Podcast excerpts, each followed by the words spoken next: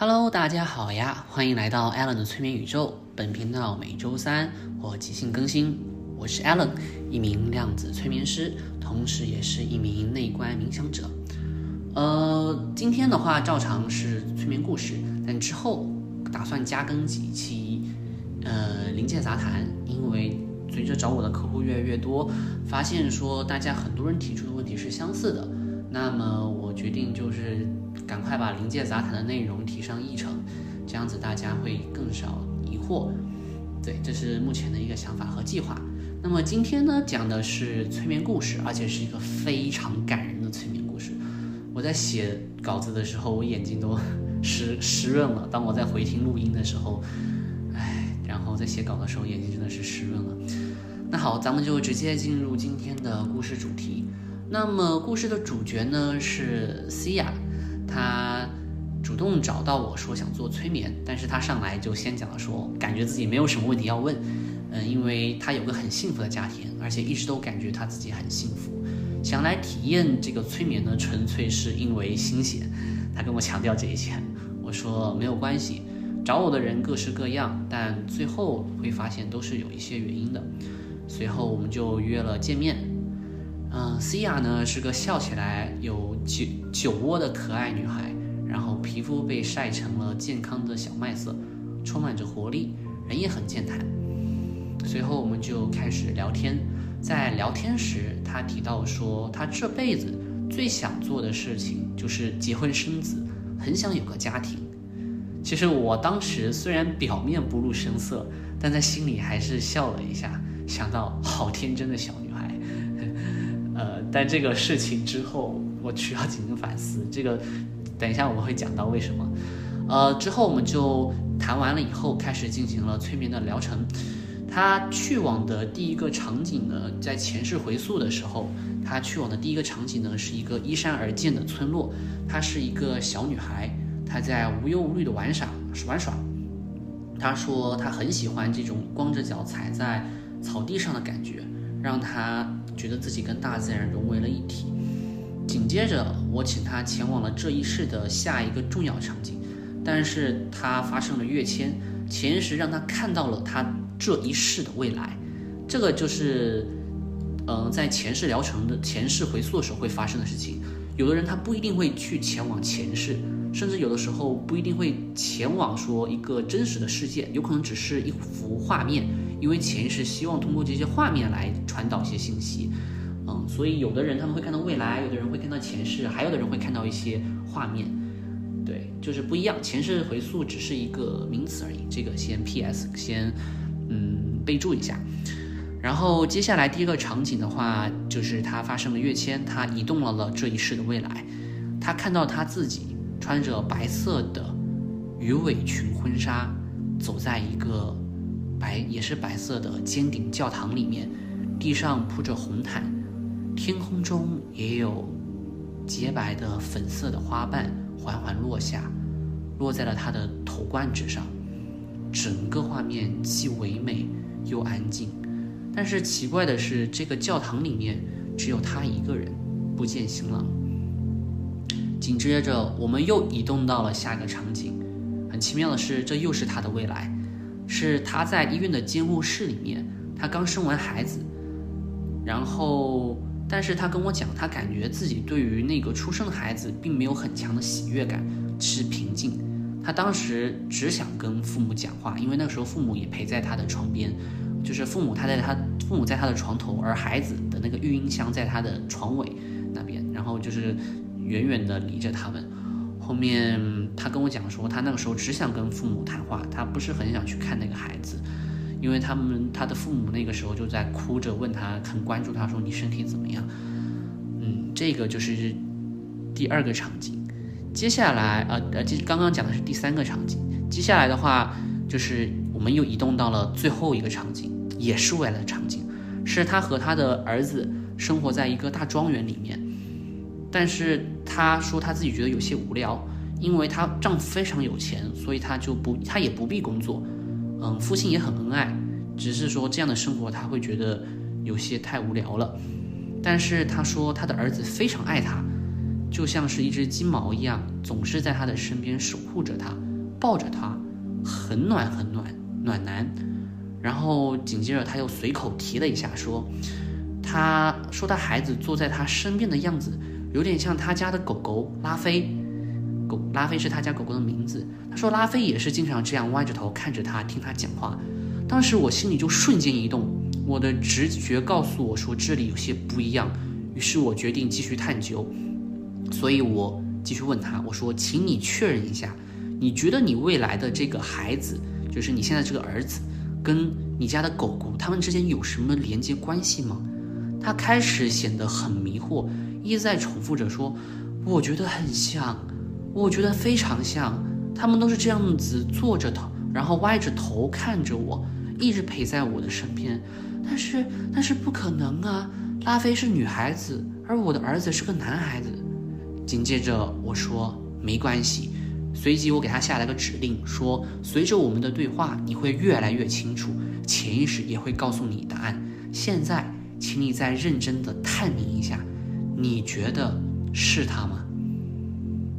他沉默了一会儿，突然叫了起来，说：“我觉得是的，是的，就是拉菲。”随即他向我解释道：“说他与拉菲其实没有很熟，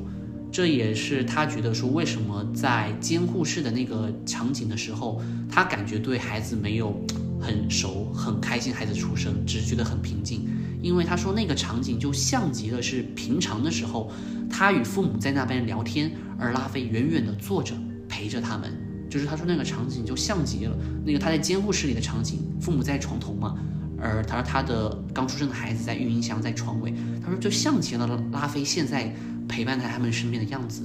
然后在庄园里的时候，在未来的这个最后一个场景，在庄园里面的时候，他的儿子抱着他的时候，看着他就很像是拉菲与。他在进行互动，后面他也说，在庄园里，他追着儿子跑的时候，他觉得就像是现在跟拉菲在玩一样，这两个的感觉非常非常的类似，所以最后他就非常笃定的告诉我，他很确定，他未来的这个孩子就一定是他的狗狗，现在的狗狗拉菲。嗯，而且其实还有个很有意思的信息是，因为。这呃，因为我在写这个故事的时候，我就为了确保这个信息的准确度，所以我打算在两个长达两个小时的录音中找到他与拉菲的这个片段，这个故事，然后我就随手一点，就出现的就是那个信息的片段，就是他刚开始讲拉菲的时候，所以你看多神奇，就是很，我也一直被潜意识罩着，他们也一直在帮助我，对，这是一个小片段。嗯，他就很确定说他的这个孩子就是他的狗狗。后来我又仔细请他想想，我说：“你觉得为什么拉菲会选择要变成你的孩子呢？”他仔细的想了想，随后惊叫道：“说是因为我爸妈。”随即他解释道：“说因为我和拉菲其实没有很熟，他更喜欢我爸妈一点，而且我爸妈总会对拉菲说话，就是对拉菲。”跟他讲说啊，拉菲快来吃饭，拉菲怎么样？嗯，所以我觉得可能是我爸妈觉得他们没法永远陪着我，于是他们就对拉菲说，希望拉菲变成我的孩子，这样在他们将来离去之后，拉菲就可以代替他们继续陪伴着我了。拉菲听进去了，是的，就是这样的。嗯，随即他又补充道说。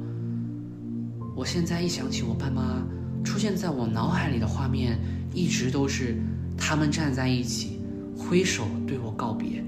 因为我一直出国留学在外，告别就成了常态。他们经常是眼里含着泪水和不舍，但是又要强颜欢笑的送我离去，让我不要担心，因为他们明白他们不能留下我。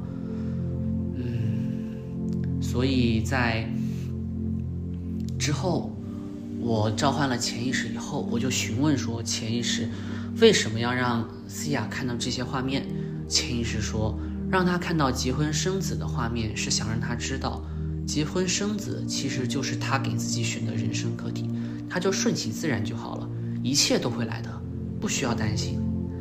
我当时说实话，真的有些惭愧。我没想到结婚生子真的是他的人生课题，亏我在最早的时候还在心里笑了下他。现在看来，肤浅的是我。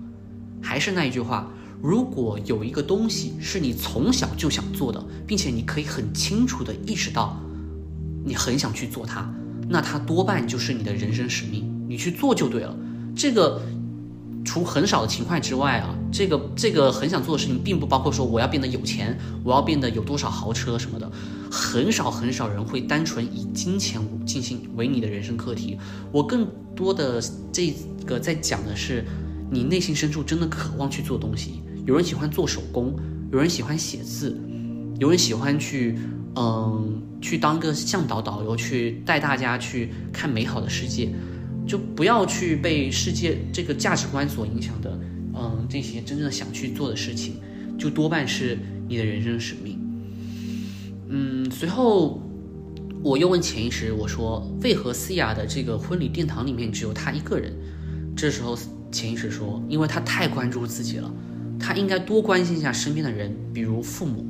还有哪怕结婚之后，她也依然是只关心自己，所以她在结婚的那个场景，她看不到新郎。然后前世就建议说，嗯，希望他能多关心一下身边的人，多关心一下爱他的父母，多关心一下身边的人，不要把目光只聚焦于自己之上。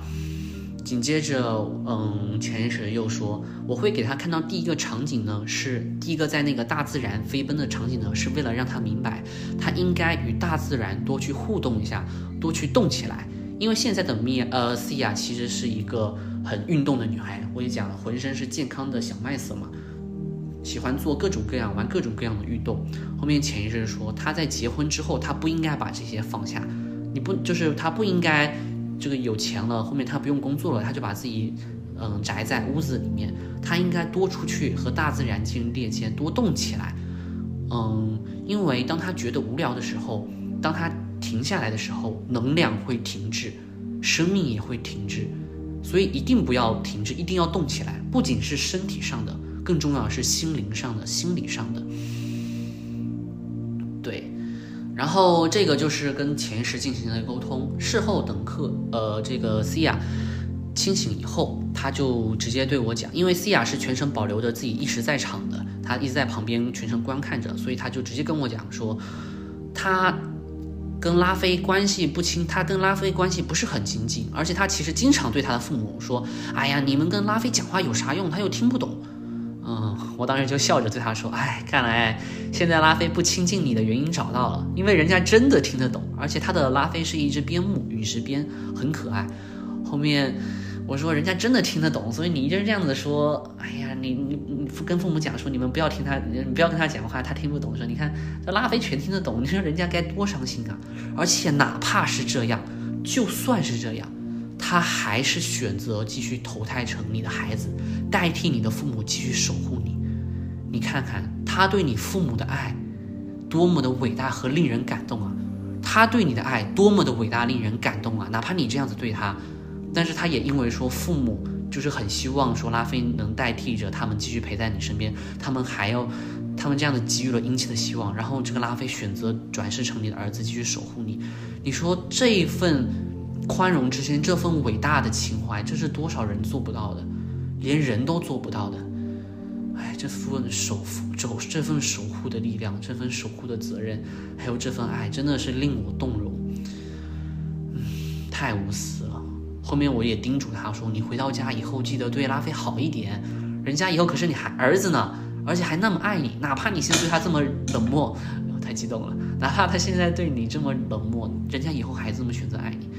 我说你现在对他好一点，还有你对你的父母也好一点，多陪一下他们，不要让他们一直在送你离开。嗯，然后在分别之后，我们 say goodbye，我们分别之后。”过了三四天，西亚给我写了一段文字。他说很感谢我给他做催眠。后面他说，我知道了最重要的是那一件事情，就是我在现在和我将来所拥有的爱，要远比我自己想象中的多得多得多。就算他们终有一天会离开我，但是他们的爱和陪伴终将会。从其他的方式再度回到我的身边，就像是生命是一个圆，就像是一个圆圈，不管直行或是转弯，我们都将回到对方的身边。嗯所以这其实就是本次催眠的全部内容了，真的是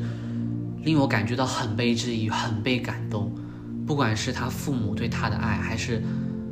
他的狗狗拉菲对他的爱，都令我动容。他自己醒来以后，也就是说他。他他虽然知道自己拥有的爱很多，但是这次使他清楚的意识到，他原来竟拥有如此之多的爱，甚至于潜意识，我说潜意识，你有什么信息想留给西亚的时候吗？潜意识说，我有很多很多的话想跟他讲，但全部都是好的话，就是很想要一直鼓励他、陪伴他、支持他，全部都是很多很好的话想要对他讲，因为我真的很爱很爱他。后面 C 亚因为全程一直在场嘛，他醒来以后也完全能感受到这份爱，所以他就真的就觉得自己好幸福、好感动。嗯，他就也决定说，他真的就是要好好思考一下，要怎么样去更多的爱身边的人。哎，这这份深切的爱真的是哇！现在每想一次就被治愈一次，就被感动一次。虽然真的是有些啰嗦，但我此刻的心情是这样的，就是这样的。以上就是本次催眠的嗯所有内容了哦。其实还有一个，嗯，顺便就当成一个两个小方法吧，两个小 tips 也跟大家分享一下。第一个呢是关于治疗痛经和宫寒的，因为 C 亚有其实她虽然身体很健康，但有一个一直困扰她的问题，就是她这个宫寒会痛经，所以当时也有请潜意识会就是进行治愈。最早的时候我一般都是使用白光请。这个潜意识进行治愈，因为白光非常强，可以移除这些嗯恶性的疾病啊、肿瘤啊、结节啊之类的。所以我照下意识的就请他用白光，但是潜意识拒绝了，说不行不行，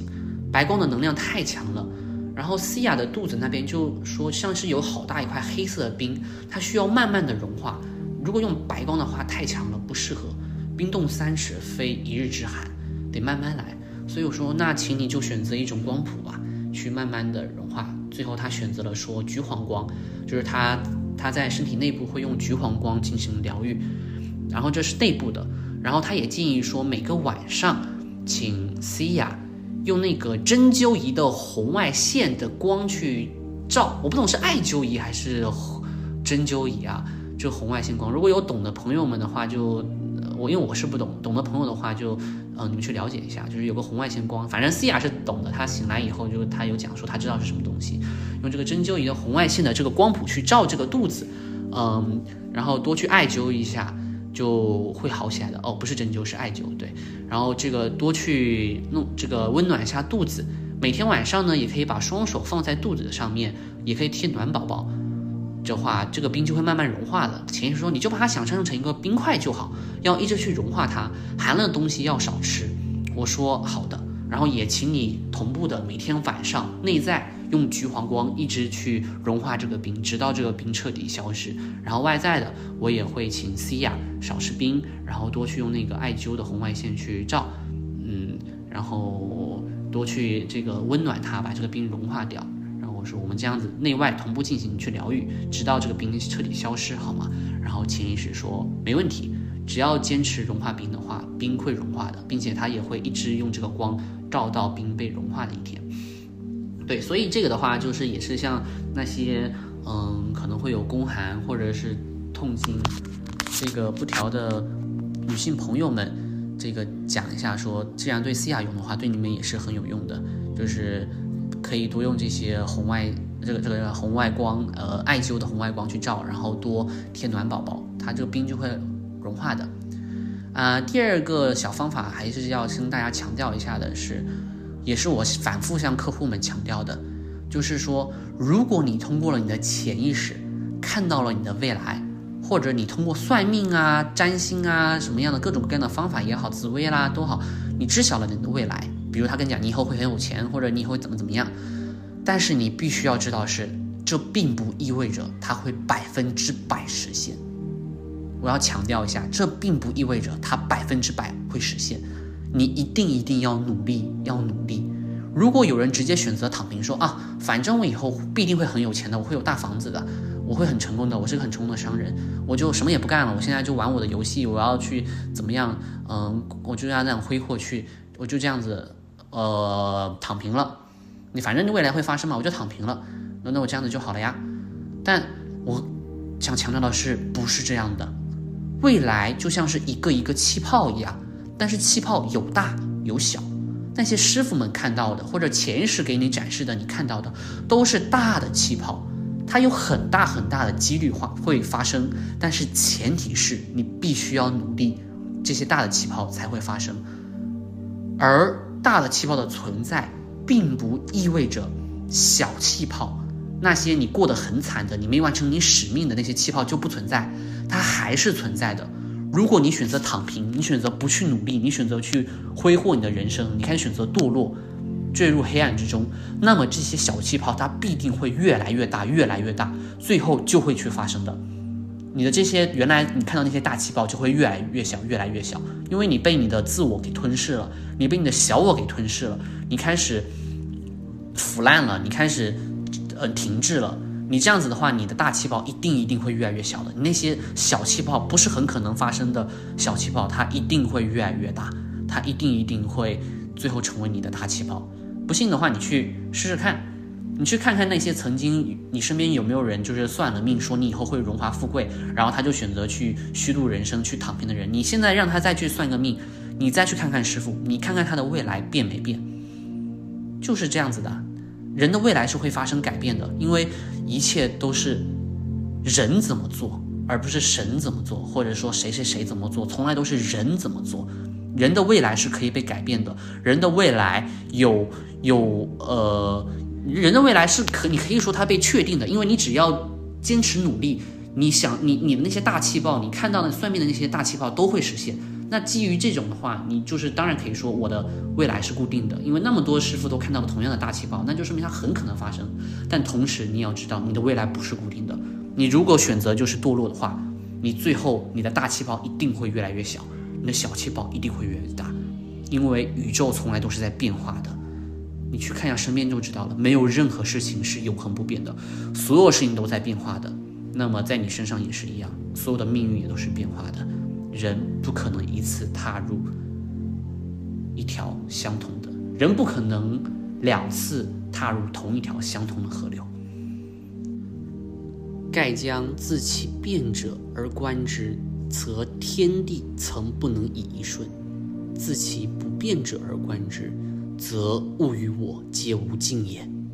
咱们就先第二句话还不到解释的时候，咱们就先用第一句话吧。万物的真谛在于变化。好，扯得有点远了哈，